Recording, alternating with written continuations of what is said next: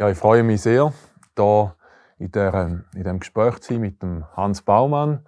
Er ist Ökonom, Hans, vom Denknetz, Fachgruppe Politische Ökonomie. Mein Name ist Basil Oberholzer, auch vom Denknetz, auch Ökonom. Ich freue mich sehr, Diskussion zu führen mit dir über die aktuelle ziemlich turbulente Situation in ganz verschiedener Hinsicht und natürlich auch in ökonomischer Hinsicht. Äh, wir erleben äh, mit Corona-Krise, äh, Krise, wie wir sie seit Jahrzehnten nie hatten, eigentlich die größte Krise im Kapitalismus. Und ich möchte gerade einsteigen mit einem speziellen Thema. Hans, du bist einmal der, wo so die aktuellsten Zahlen zum Stand von der Einkommens- und Vermögensverteilung, von der Ungleichheit in der Schweiz hat. Jetzt äh, zum aktuellen ähm, Verteilungsbericht. Was sind da so die wichtigsten Schlussfolgerungen und Neuigkeiten? Ja.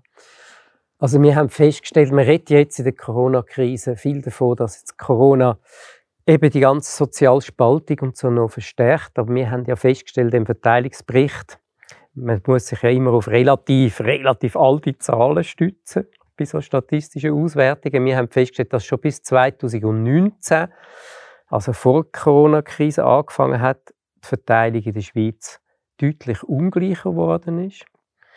Und man kann das so festmachen an zwei, drei äh, Indikatoren. Das erste ist sicher, äh, dass die Verteilung zwischen Kapital und Arbeit, also zwischen Unternehmungen und Arbeitnehmern, auseinandergegangen ist. Das heißt, äh, dass Gewinne stärker gestiegen sind als die Löhne. Wir haben die Situation, dass in den letzten drei Jahren, also von, seit der Frankenkrise eigentlich von 2015 sind die Löhne nur um 2,5 Prozent gestiegen. Wenn man noch die Inflation einrechnet, ist das fast nichts mehr. Knappes Prozent bleibt da übrig. Äh, das BIP ist in dieser Zeit aber um 7 Prozent gestiegen. Äh, und die Unternehmensgewinne sind um 9 Prozent gestiegen. Also das, was wir ja bis jetzt hatten in der Schweiz, dass die Lohnquote relativ stabil geblieben ist und nur ganz leicht zurückgegangen ist über die letzten 30 Jahre. Das ist ja so eine Besonderheit von der Schweiz. In den meisten Ländern ist die Lohnquote abgegangen, also die Löhne im Verhältnis zum, zu den Profit sind zurückgegangen. Und in der Schweiz ist das eigentlich nicht groß der Fall gewesen. Das hat sich jetzt in den letzten Jahren seit der Frankenkrise geändert. Das ist mal eine Feststellung. Ich komme dann nachher dazu, wie sich das weiter entwickeln kann. Äh, das Zweite ist, dass auch zwischen den verschiedenen Einkommensgruppen, also eine Einkommensverteilung anschaut zwischen sozioökonomischen Gruppen und Schichten, dass sich das auch auseinander bewegt hat. Das hat auch jetzt gerade die jüngste äh, Untersuchung vom BAC wieder gezeigt, dass das selbst für die letzten paar Jahre der Fall war, wenn auch nicht stark. Aber wenn man die letzten 30 Jahre anschaut, ist es ziemlich markant. Da ist zum Beispiel, also was auch noch besonders ist in der Schweiz, dass zwar von der, bei der Einkommensverteilung von dem sogenannten ähm, äh, es, es Maßstab für, gibt verschiedene Maßstäbe für die Verteilung. Wenn man aber das oberste Prozent anschaut von den Einkommensbezügen, also das reichste Prozent, dann ist, ist dieser Anteil in den letzten 30 Jahren doch auch in der Schweiz markant gestiegen. Kommen etwa von 8% auf 11%. Also das höchste Prozent tut jetzt in der Schweiz mehr als 11 Prozent der Einkommen kommt mehr als 11 Prozent der Einkommen über. Und wenn man das mit anderen Ländern vergleicht, dann sind wir dort ungefähr im Schnitt der OECD-Länder. Die Einkommensverteilung hat sich zwar verschlechtert in der Schweiz, aber äh, nicht mehr als auch in anderen Ländern. Also wir sind dort bei der Mitte. Ganz eine andere Situation haben wir bei der Vermögensverteilung, wo auch bis zum letzten Jahr, also bis 2019 oder bis 2017 haben wir die letzte Zahl jetzt vom, von der Steuerstatistik, äh, hat sich das nochmal unglaublich äh, ist die auseinandergegangen. Also die Vermögensverteilung in der Schweiz ist eine von der weltweit ungleichsten. Und äh, das hat sich auch in den letzten 30 Jahren nochmal ganz stark auseinanderentwickelt. Es ist so, wenn man das, oberste Prozent anschaut von den reichsten, vermögendsten Leuten, äh, die haben vor 30 Jahren äh, etwa gerade 30 Prozent vom Gesamtvermögen und jetzt haben sie 42,5 Prozent. Das ist also eine unglaubliche Entwicklung.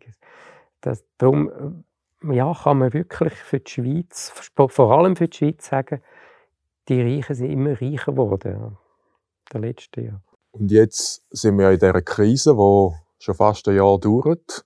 Und häufig ist es also der Fall, dass in der Krise die Ungleichheit eher ein bisschen abnimmt. Vor allem dann, wenn es mit einem Börsencrash losgeht, weil dann natürlich die, die äh, Anlei äh, Wertpapier besitzen, verlieren, weil die Preise abstürzen. Und da ist jetzt da wieder etwas anderes irgendwo durch. Also wir, wir haben zwar gesehen, letztes Frühling 2020 sind die Preise abgestürzt, aber nur für eine ganz kurze Zeit. Dann sind Finanzmärkte von den Zentralbanken wieder mit Liquidität geflutet worden und jetzt sind äh, die Aktienpreise höher als je zuvor. Das heißt, obwohl wir immer noch in einer in einer Krise sind, oder? Wir sind überhaupt nicht aus dieser Pandemie draussen. Es gibt laufend Konkurs ähm, und, und mehr Arbeitslose. Was passiert da? Was ist jetzt speziell? Und was heißt das für die Ungleichheit? Und warum ist das so? Ja, das ist richtig. Wir haben äh, äh, es ist zu vermuten und die, die, die letzten Daten, die wir zu dem haben, die tun das eigentlich auch belegen dass die Ungleichheit das mal in dieser Krise eher auseinandergeht. Natürlich hat man da noch nicht so verlässliche Daten, aber immerhin es gibt erste Anzeichen. Wie du gesagt hast, die Aktienkurse äh, sind auf, die Börse boomt wieder, kann man sagen, nach einem kurzen Einbruch. Es gibt vor allem spezielle Branchen, die natürlich boomen. Pharma, IT, Online, Teil vom Einzelhandel die sind, äh, die sind überhaupt nicht in der Krise, sondern die, denen geht es sehr gut. Und die Besitzer, Aktienbesitzer, die dort Aktien haben, äh, aber auch äh, ja, der Hauptaktionär von diesen Firmen, natürlich auch das Management, die profitieren von dem. Und das ist äh, sicher ein Hauptgrund, dass zum Beispiel die Bilanz, wo ja immer die 300 reichsten Schweizerinnen und Schweizer anschauen, wie sich das entwickelt hat, die haben ja festgestellt, dass äh, deren ihres Vermögen sich im, auch im Corona-Jahr 2020 erhöht hat. Und man weiß das auch von den USA, wo die wirklich die reichsten Milliardäre haben eigentlich zugelegt. Äh, was das bezüglich jetzt äh, bedeutet bei der Verteilung zwischen Kapital und Arbeit, also Lohn und Gewinn, das ist noch schwer zu sagen. Auch dort ist es normalerweise immer so, dass die Lohnquote steigt in der Krise, weil Gewinn schneller zurückgehen.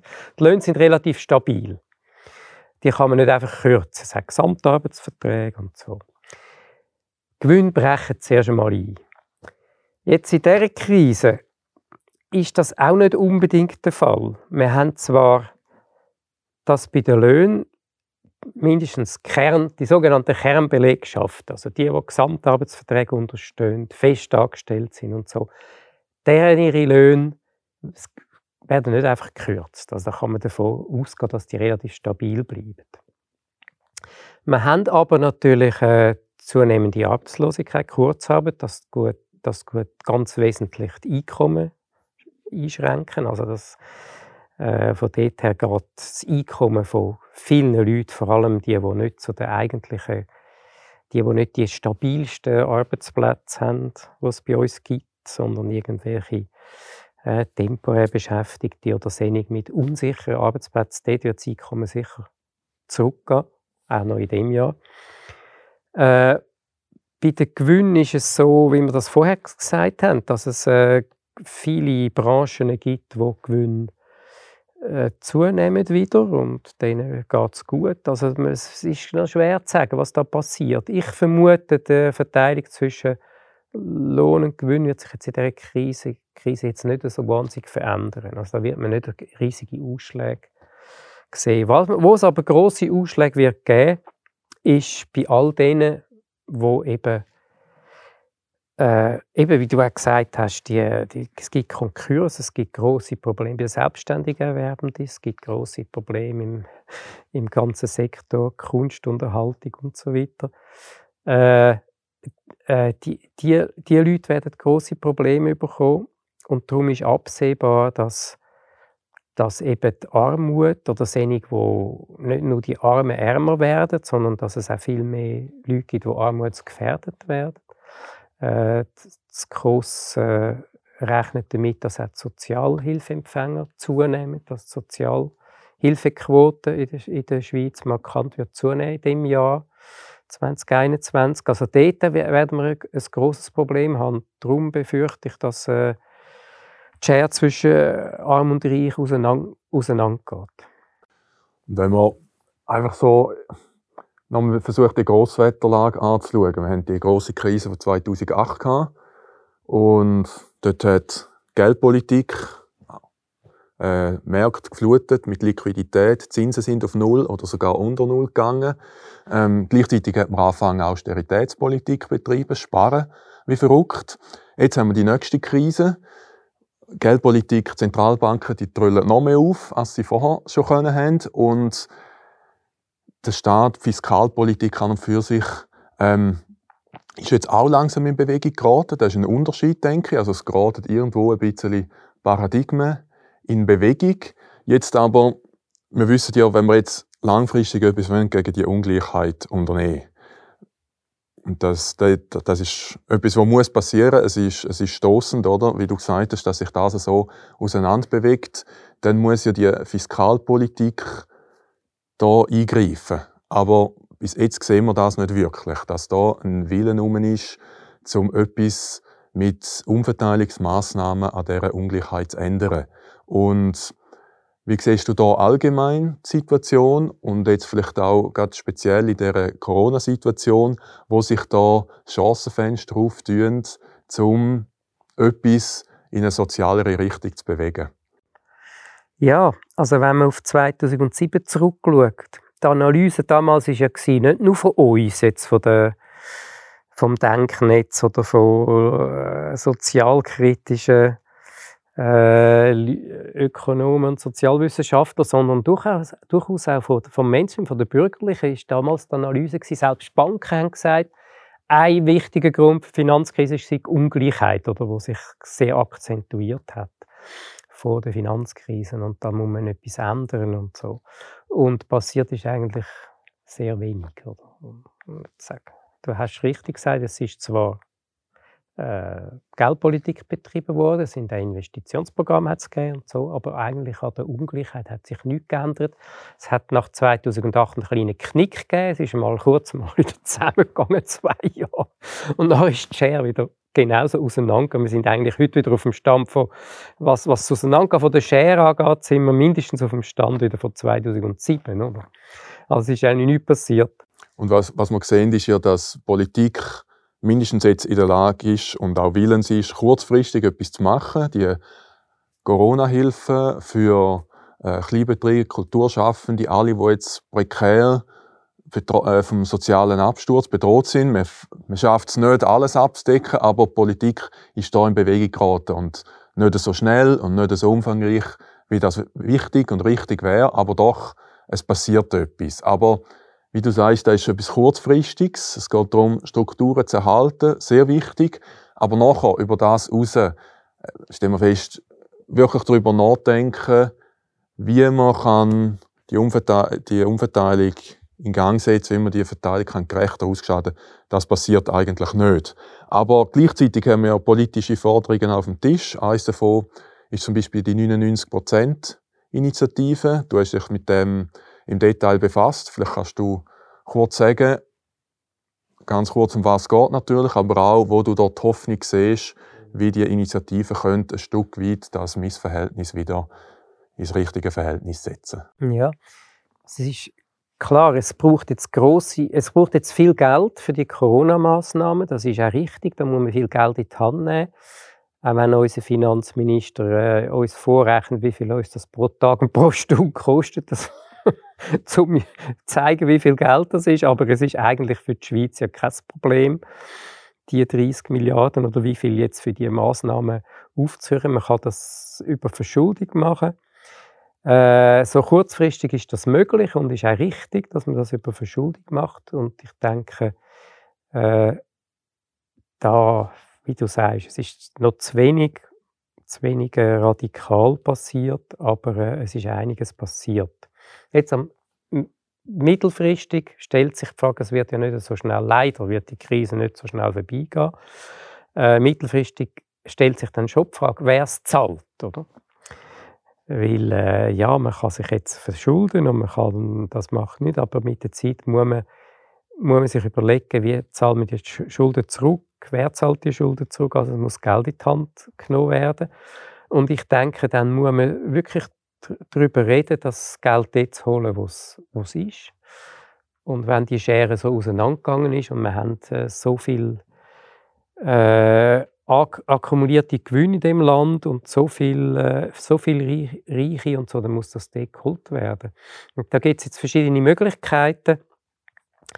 Äh, leider Erbschaftssteuer bei der letzten Volksabstimmung ist nicht angenommen worden, aber das ist etwas, was man wieder muss diskutieren muss. Und da wir so eine ungleiche Vermögensverteilung vor allem haben, muss man darüber diskutieren, wie kann man auch beim Vermögen eben eine gewisse Umverteilung anbringen und wie kann man die Leute dazu bringen. Ich denke jetzt auch Klima, Klimawende, an die nötig und an die Investitionen, die dort nötig sind. Wie kann man, wie kann man was kann man machen, damit wirklich das Geld dort geholt wird, wo es ist und nicht weder vom, vom kleinen Mann, von der kleinen Frau. Das ist, das ist, ein, ist ein grosses Anliegen, das wir haben. Äh, ja, du hast gesagt, es gibt die 99%-Initiative, es gibt einen Vorschlag von einer Vermögensabgabe und da ist ja umstritten, ob das so begrenzt sein wie das zum Beispiel im Zweiten Weltkrieg passiert ist mit der damaligen Wehrsteuer. Äh, oder, oder ob das soll eine Abgabe sein wo, wo dauerhaft gegeben wird. Das ist ein bisschen umstritten, aber ich, oft ist es ja so, dass es so Vermögensabgaben, auch wenn es Provisorien sind, dann bleiben. Das ist vielleicht gar nicht so schlecht. Und dann gibt es die 99%-Initiative. Äh, das Gute ist dort, und wir haben das jetzt auch in einer Analyse festgestellt, dass natürlich ein Grund für die ungleiche Einkommensverteilung in der Schweiz ist auch, oder ein wichtiger Grund ist die ungleiche Vermögensverteilung. Es ist zum Beispiel so, dass äh, die unteren 50 Prozent in der Schweiz kein Vermögenseinkommen haben. Die haben sogar netto Schulden. Äh, also haben sie, nein, Schulden haben sie auch wahrscheinlich, nein, aber sie müssen sogar netto mehr Zinsen zahlen, als, äh, als sie Einnahmen haben aus ihrem Vermögen.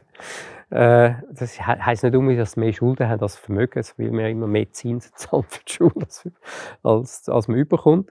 Aber immerhin, sie zahlen mehr an Zinsen, als sie überkommen.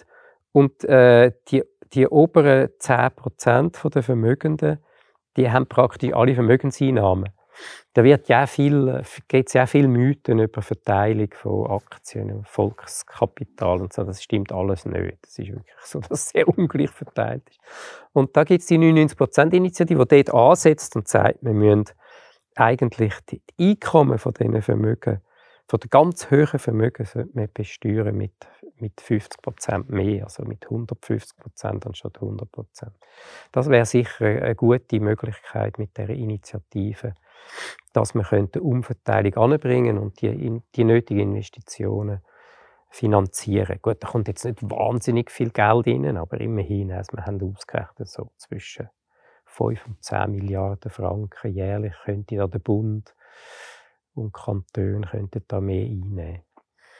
Da hätten wir jetzt eigentlich die Schulden, die man jetzt in der Corona-Krise eingegangen ist, ziemlich rasch wieder abzahlt. Ja, eben. Ich habe gesagt, es kommt nicht so viel Geld in, aber immerhin. Also, was ist viel? Es sind immerhin 5 bis genau. 10 Milliarden, wäre einiges möglich mit dem zu machen. Jetzt, das Argument gegen solche Vorhaben ist ja relativ simpel. Sagt, ähm, das Geld wird gebraucht zum Investieren.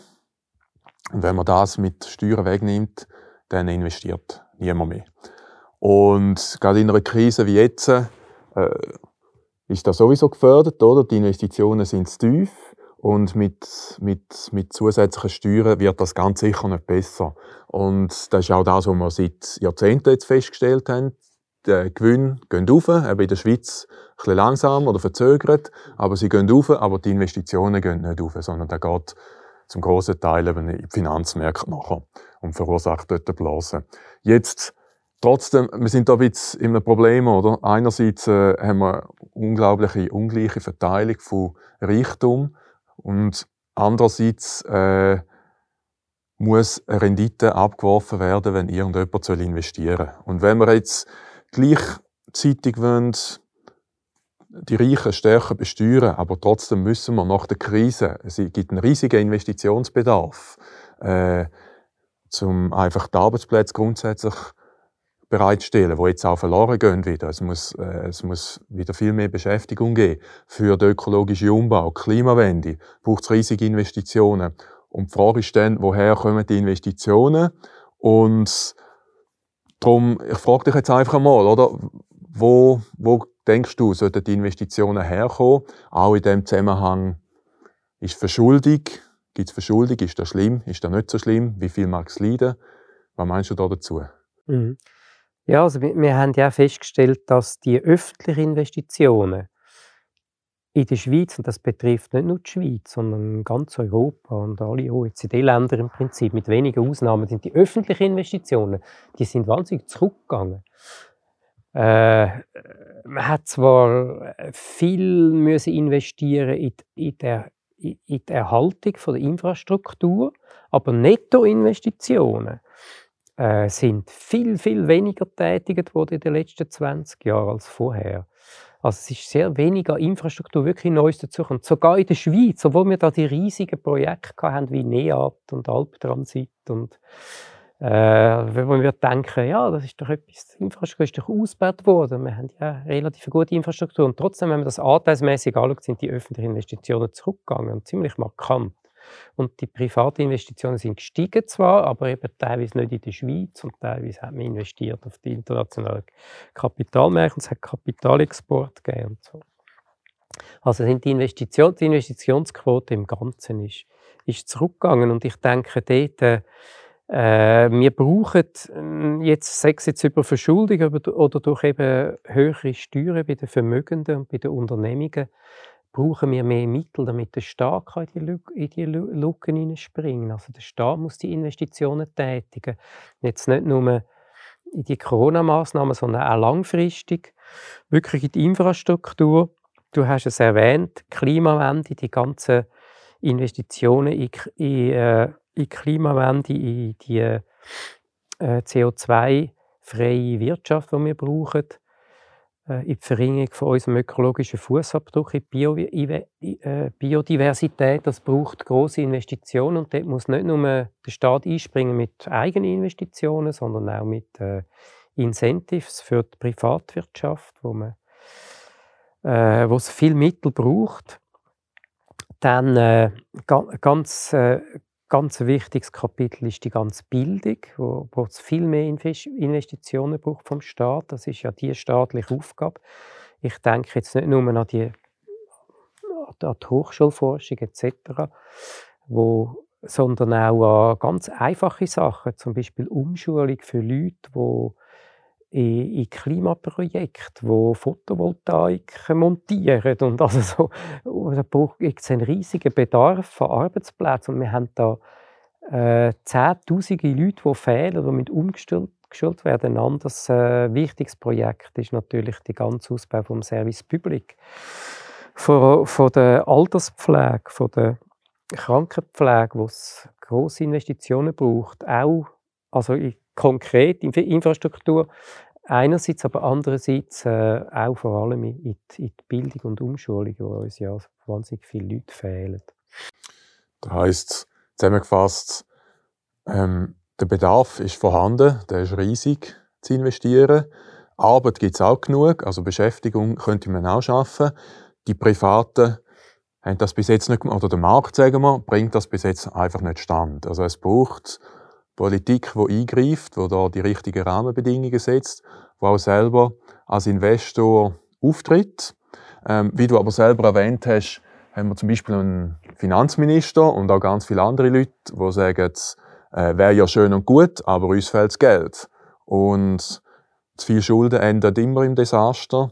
Und den Fehler dürfen wir jetzt das mal nicht machen. Jetzt für viele Leute haben wir ihn schon zum grossen Teil gemacht, weil jetzt der Staat sich verschuldet hat, mindestens sehr stark im Vergleich zu den Vorjahren, aufgrund von der, von der Pandemie. Aber wie wir jetzt auf der linken Seite, wie gehen wir mit Schulden um? Was heißt das? Wie, wie problematisch ist das? Oder auch nicht? Hm. Ja, das äh, ist natürlich auch innerhalb von der Linken und Keynesianern so relativ umstritten. Äh, meine Meinung dazu ist, dass eben beim gegenwärtigen Schuldenstand von Bund und Kanton ist es kein Problem. Es ist äh, Bund und auch, auch vor allem auch Kantone. Oder? Sind ja, die könnten sich noch viel mehr verschulden es würde nichts passieren. Wir haben im Moment die Situation, dass der Bund sogar mit den Schulden Geld verdienen kann. Äh, sogar auch Kantone. Also die öffentliche Hand hat so eine gute Reputation als Schuldner, dass äh, sie zu Null oder eben zu Negativzinsen Geld bekommen. Das ist eine ideale Situation. Eigentlich müssten alle äh, Kantone und Gemeinden müssten jetzt ihre Infrastruktur ausbauen, müssten jetzt äh, investieren. Vor allem, wenn es um Investitionen geht. Man kann sich ja dann noch fragen, wenn, über die laufenden Ausgaben äh, das ist äh, wahrscheinlich ein bisschen schwieriger, wenn man jetzt das mit Schulden finanziert. Das darf man nur kurzfristig machen. Aber Investitionen, bei den Investitionen stimmt ja der Keynesche Ausdruck hundertprozentig, dass die Schulden vom Staat das Vermögen vom Volk sind. Oder? Vor allem, wenn man sich nicht gegenüber dem Ausland verschuldet, stimmt ja das eigentlich immer. Aber bei den Investitionen stimmt es vor allem, weil denen wir reden ja immer von Bruttoschuld, wenn wir von Verschuldung reden. Aber Netto, eine Nettoschuld haben wir in der Schweiz gar nicht. Also es gibt keine Nettoverschuldung.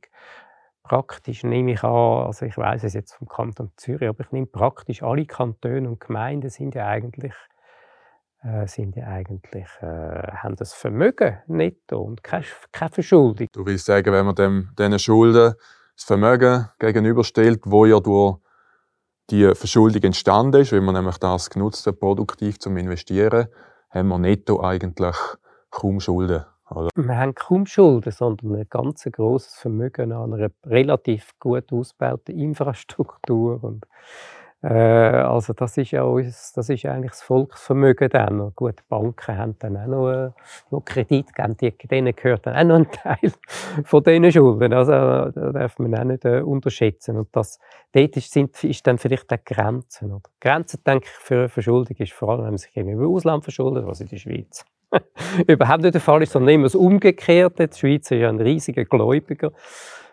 Äh, darum hat die Nationalbank auch etwa eine Billion äh, Währungsreserve. Und das heißt ja schon, also im Prinzip könnten wir eben für, für Klimawende beispielsweise unbegrenzt Solaranlagen erstellen. Also wir können das, wir können investieren. Wir, will, wir schaffen damit neue Werte. Wir schaffen Werte, die auch wieder in Cashflow bringen, weil äh, es wird etwas Strom produziert, oder? Es wird, das wird von Leuten nachher genutzt. Eine Art, das einzige wo uns vielleicht fehlt, sind, sind vielleicht Fachkräfte oder so, ähm, wo wir müssen auch als öffentliche Hand Initiativen ergreifen, dass die zur Verfügung steht. Aber eigentlich kann man ja sagen, es ist in erster Linie eine Frage vom politischen Willen, ob man will aus dieser Krise gestärkt rauskommen, ob man will ökologischer rauskommen, sozialer rauskommen. Äh, und Grenzen, die vielleicht irgendwann bestehen in Bezug auf Verschuldung, vielleicht auch potenzielle Inflation, die sind eigentlich ziemlich weit weg. Das glaube ich auch. Ich glaube, die Grenzen bei der Verschuldung sind vor allem politische. Also, äh, im, im jetzigen Kräfteverhältnis, im politischen Kräfteverhältnis, kann man äh, kann man nicht grenzenlos verschulden, weil äh, es gibt immer einen wahnsinnigen Spardruck von den bürgerlichen Parteien und äh, der wird auch, ob jetzt künstlich oder nicht künstlich, wird der aufrechterhalten. Äh, beim Bund merkt man das, ja, mal, beim Bund merkt man das auch, aber vor allem denke ich bei den Kantonen, bei den Gemeinden merkt man das. Und äh, dort gibt es einen gewissen Druck auch, dass man eben für Investitionen, äh, dass man das mindestens zu einem Teil auch als Steuermittel nimmt. Ich glaube, der politische Druck, oder, dass man sich eben nicht will, grenzlos verschulden, der ist natürlich da und darum braucht es mehr Mittel aus, äh, äh, aus Steuererhöhungen für die Reichen und für die Unternehmungen. Aber es ist ja schon erstaunlich, weil die, die Schulden, die wir jetzt haben, die zig Milliarden, vielleicht werden es noch mehr, das sind ja wenige Prozent vom BIP, also im einstelligen Bereich.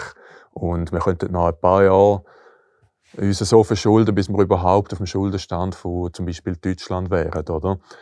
Und gleichzeitig wissen wir, oder? Die Verschuldung, gut, das, irgendwo gibt es Grenzen, aber die Schulden, die wir heute machen, sind die Einkommen und auch Profit von den Firmen, vom Gewerbe. Und wenn du sagst, es gibt eine politische Grenze bei der Verschuldung, begreifen denn die das nicht, dass das eigentlich Geld und Einkommen ist für ihre eigene Klientel, wo sie eigentlich dafür äh, Politik machen?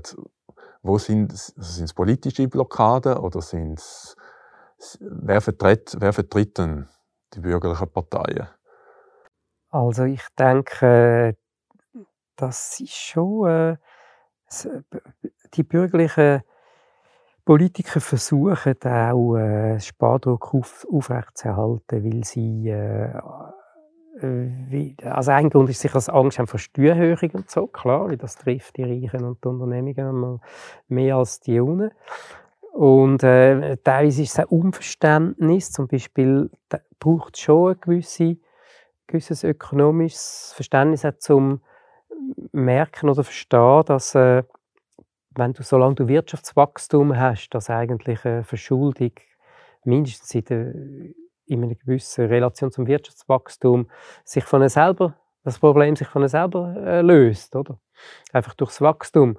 Und so Zusammenhänge sind natürlich nicht so, äh, so einfach zu verstehen.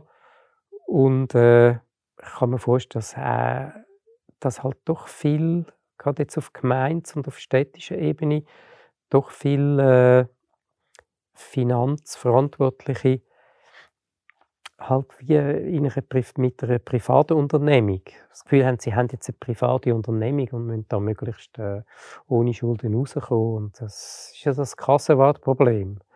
Ja. Also, es ist ein bisschen beides. Es ist politisches Kalkül dahinter und es ist aber auch Unverständnis, denke ich. Und vielleicht kommt ja auch noch dazu, dass die rechte Politik äh, nicht, nicht einmal mehr unbedingt sich äh, für die produzierende Wirtschaft, für die grossen Firmen und so weiter einsetzt. Vielleicht ist das bereits ein zu, zu naives Bild, oder? Vielleicht ist, äh, das Interesse in erster Linie nur noch beim Finanzplatz, bei den Banken, wo eigentlich sich nicht einmal so groß für Arbeitsplätze interessieren, sondern wo in erster Linie wollen, einen starken Finanzplatz sein, mit einer starken Währung, äh, mit einem Staat, der nicht verschuldet ist, wo auch vielleicht eine kleine Rolle hat und so eigentlich international können die, die Rolle von dem starken Finanzmarkt ausspielen. Und, und da wissen wir, oder? In der Schweiz dominiert der Finanzplatz, ist auch äh, zu grossen Teil Ursprung von, von dieser ganzen neoliberalen Ideologie. Erst, äh, wir haben ganz verschiedene Sachen davon gehört, oder? Erstens, äh, der Staat sollte grundlegend eigentlich nicht eingreifen, oder? Wir, wir sind in einem ganz grossen Sündenfall jetzt in dieser Corona-Zeit äh, für die bürgerliche Politik, für die Selbstsichtweise. Auch, dass der Staat gleich sagt wie ein privater Haushalt, der darf keine Schulden machen.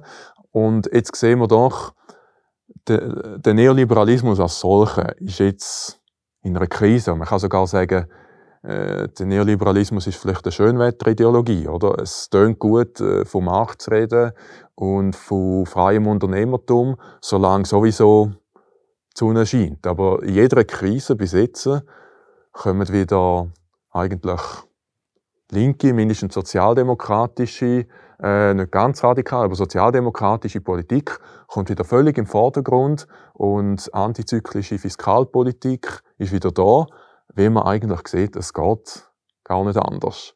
Und jetzt äh, frage ich mich, ist die Corona-Krise vielleicht noch mehr als das? Ist da eine Art von Strukturbruch von dem Neoliberalismus? Siehst du das so? Und wenn ja, welche Perspektive öffnet sich für, äh, für die linken und grünen Parteien durch das? Ja, eigentlich zwei Aspekte. Erste ist, man darf den Kapitalismus nicht unterschätzen und Dynamik. Das haben wir, oder? Also der, das hat man ja gesehen in der Finanzkrise 2007 und auch schon vorher. Äh, das Kapital hat reagiert und hat, äh, hat sich angepasst, wie du richtig sagst. Oder? Man hat dort wieder die keynesianischen äh, das ist man dann sehr pragmatisch, wenn es darauf ankommt. Ja, genau. Man hat die keynesianischen Instrumente wieder vorgenommen. Und äh, man hat sich angepasst und hat da sehr flexibel reagiert. Also nicht, nicht zu unterschätzen. Das Zweite ist aber, dass jetzt durch die Corona-Krise äh, die Leute gemerkt haben, aha, es ist eigentlich möglich in der Schweiz, und wir haben jetzt vor allem über die Schweiz geredet, es ist aber in anderen Ländern sehr ähnlich. Es ist also möglich, sehr schnell sehr radikal zu reagieren, also einigermaßen radikal zu reagieren und sich auch über äh, ja, relativ äh, Verfassung, also sagen wir Verfassungs- oder Gewohnheitsrecht und so hinwegzusetzen, über Dogmen hinwegzusetzen äh, und ja, etwas anzuordnen, wo man, wo man sich vor einem Jahr wo man sich nicht hätte können erträumen also. Äh, das ist jetzt doch auch in der Corona, es wird, es wird Geld in die Hand genommen, das ist eins, aber es gibt auch die, die Verbote und die Gebote und es gibt äh, relativ äh, drastische Maßnahmen ergriffen worden, Mobilitätseinschränkungen, alles so Sachen, wo wir, äh, wo wir uns eigentlich nicht hätten können denken, dass das so schnell passiert.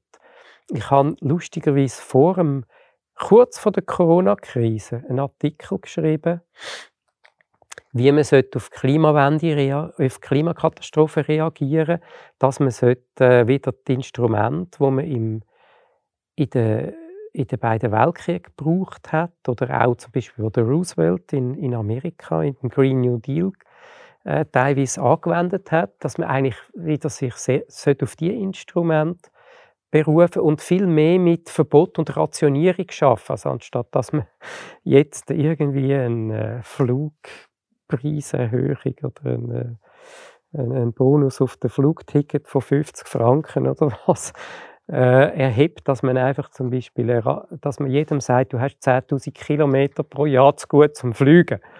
Oder? Dass wir viel mehr mit so Instrumenten haben. Das ist aber kurz vor der Corona-Krise und ich habe natürlich überhaupt nie an so etwas gedacht und zwei Monate später haben wir das alles gehabt. Also unglaublich und äh, das zeigt eben, dass das möglich ist und dort, dort äh, hoffe ich mir eigentlich, dass sich ein bisschen etwas verändert, dass eben, wie du sagst, eine Art Strukturbruch oder auch ein Umdenken gibt bei den Leuten. Dort gibt es eine gewisse Chance, man sagt, okay, wir bringen unsere Regierung dazu. Es ist möglich, jetzt auch auf die Klimakrise zu reagieren. Und es ist möglich, jetzt Geld in die Hand zu nehmen und wirklich etwas zu bewirken und auch mit relativ drastischen Massnahmen einzugreifen. Und das bringt man, hoffe ich, nicht so schnell wieder raus aus den Köpfen der Leute. Es könnte also sein, dass uns die Einsichten nicht einfach zugefallen sind, oder, an einem Tag der Erkenntnis oder so, sondern die Notlage zwingt uns dazu, ganz andere Sachen zu machen. Und als Beispiel davon, wir haben vorhin von den Staatsausgaben geredet. Der Staat hat ja jetzt nicht einfach nur Geld ausgegeben, sondern implizit eine Art auch investiert, sodass dass er die Notkredit der Banken äh, garantiert hat. Kann man sagen, eigentlich hat es wie der Staat die Kredit vergeben, einfach über das etablierte System der Banken, aber der Staat steht dahinter.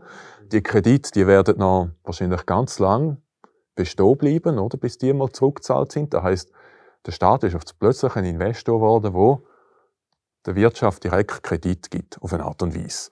Und es könnte sein, oder, dass wir vielleicht einfach, wenn wir nicht aus dieser Situation allein rauskommen, wenn wir nicht schaffen, vielleicht dass auf den Markt zu warten und der reduziert die Arbeitslosigkeit wieder oder die sozialen Probleme, einfach weil wir aus dieser Situation heraus gezwungen sind, dass vielleicht ganz neue Politik wieder möglich wird im sozialen Bereich, im ökologischen Bereich. Ich denke, wir, wir gehen auf, auf sehr spannende Zeiten zu und wahrscheinlich werden wir erst in ein paar Jahren sehen, ob Corona wirklich ein Strukturbruch war. Äh, ich denke, das sind noch ganz viele Themen, wo sich das Denknetz dann in Zukunft kann damit befassen kann. Und ich möchte mich ganz herzlich bedanken für das Gespräch Hans Baumann. Danke. Danke dir, Messi.